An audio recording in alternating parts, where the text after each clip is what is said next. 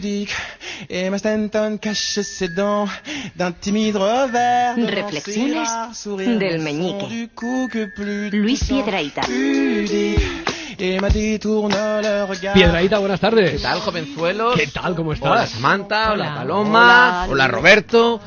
Hoy hablaremos de un tema importante. espera, no, espera, no te preocupes, espera. no, no, vamos, vamos a lo- al, al- al tema porque no es baladí. Y al no, dec- y al no ser baladí es importante. Bueno, tú mismo. Hoy hablaremos de las camas. De las camas, Sí, porque... porque mucha gente piensa que la cama es ese animal cuadrúpedo cubierto con una colcha que hay en los dormitorios y que sirve, dar, sirve para darse golpes con el dedo meñique cuando estamos descalzos. Y no es así. No solo para No eso. es así. Eso. Las camas tienen un fin mucho más noble. Guardarnos las pelusas. Conservar nuestras pelusas. Pero, pero, ¿qué son las pelusas? Se preguntará la gente que no sabe lo que son las pelusas. Las pelusas son nuestra vida que pasa. ¿Cómo? Me explico. Sí, Cuando dormimos, las camas absorben nuestro cansancio y lo excretan por debajo convertido en pelusa. No lo nunca transforman en bolillas de pelusa.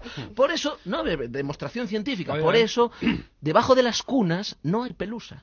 Cierto. Porque los bebés no descansan. Los bebés no descansan. Gritan, lloran, dan patadas, pero el cansancio no lo sueltan. Se lo quedan todos ellos ahí guardados para sí y luego se duermen encima de cualquier cosa. Por ejemplo, una abuela. Sobre todo encima de la bola. Sobre todo encima de una abuela. Por eso las abuelas sí tienen pelusilla Claro, por el cutis. Ahora se entiende todo, ¿eh? Hombre, incluso si un bebé se duerme varios días encima de una abuela, se da lo llamado efecto algodón de azúcar, que es cuando la pelusilla del cutis se funde con el cardado de la abuela y todo queda como un delicioso y suavísimo capullito de seda al que le acaban saliendo unas alas de mariposa y se va volando. Ya, pero eso tiene que ser No después de varios días. No pasa casi nunca, pero, Claro. pero bueno, puede que algún día pase. Sucede que la vida pasa, Hmm. que después crecemos y nos pasan a una cama nido. ¿Y ahí qué? Es un problema, porque yo cuando, recuerdo la primera vez que escuché el concepto cama nido, me imaginaba algo en un árbol. Y no, me decepcionó. Dice, no es esto. Y dice, ¿qué es esta mierda? Esto, esto de, de nido no tiene nada. La Como no rompa yo el colchón de plumas, aquí no, aquí no hay, no hay nido que valga. Entonces, la auténtica cama nido viene después. Es la del piso de estudiantes. ¿eh? Que más que nido yo lo llamaría cama madriguera. Muy apropiado. Una cama madriguera porque es como un amasijo de sábanas, mantas, colchas, cargadores de teléfono, compacts de sabina, apuntes, bolis y el estudiante vigoroso ahí orada, orada una madriguerilla y se duerme agazapado como un hámster. Allí eso sucede. Y esa cama tiene debajo unas pelusas de polvo con denominación de origen Ya, si quieres. de la NBA, ¿eh? claro. Pelusas como la barba de Valle Inclán, he visto yo allí. Vamos, que si quieres forras una con tela y te haces un puff. ¿eh? O una almohada para la cama madriguera. Mira, reciclando. Ahora uno se pregunta, ¿y por qué estas pelusas? eh? ¿Por qué el estudiante? ¿Por qué, ¿Por qué estas pelusas? Pues porque el estudiante es un ser lleno de vida y cada día que pasa deja debajo de la cama gran residuo pelusil. De hecho, hay veces que en la cama del estudiante duerme otro estudiante de distinto sexo o del mismo sexo, Sí. estudiantes machos, hembras, machos. ¿Pero que qué sea, tienen relación? Hacen ahí las cosas del coito y eso supone extra de pelusa, extra de polvo, supone extra de polvo y extra de pelusa. Ya. Y pasa una cosa muy curiosa, que es cuando, cuando los estudiantes hacen el coito en la madriguerilla, hacen ruiditos. que molesta a la persona que está en el piso de abajo? ¿eh? Cuando uno está en la cama y se oye eh, a los de arriba hacer lo del coito, molesta mucho. Molesta, pero no molesta porque no te dejen dormir. Ah, no, no, no, ¿por qué? molesta de envidia. Molesta porque ellos están haciendo lo del coito y tú no. En De ese hecho- momento- en ese de momento hecho, claro, no. De hecho, si tú lo estuvieras haciendo, no oirías los ruiditos Claro. de arriba.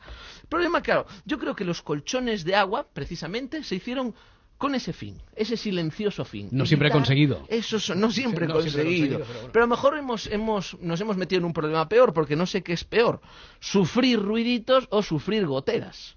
De repente, ¿no? Ese, ese colchón de agua se desata. Mira, donde sí que es terrible una gotera es en una litera.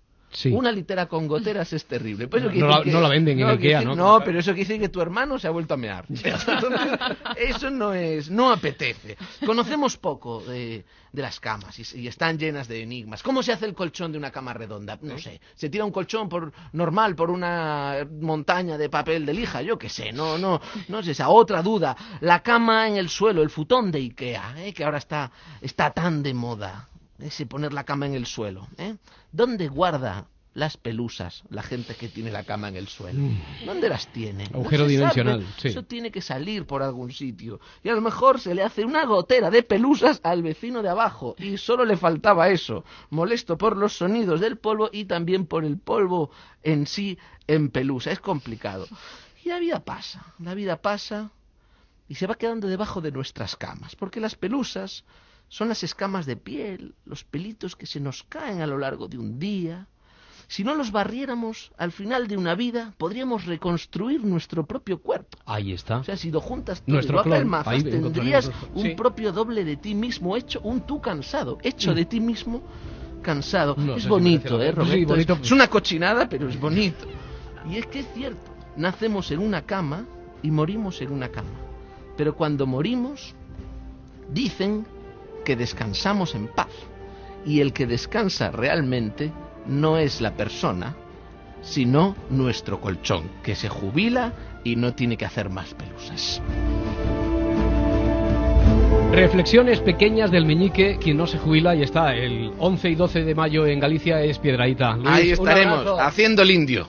Hasta luego.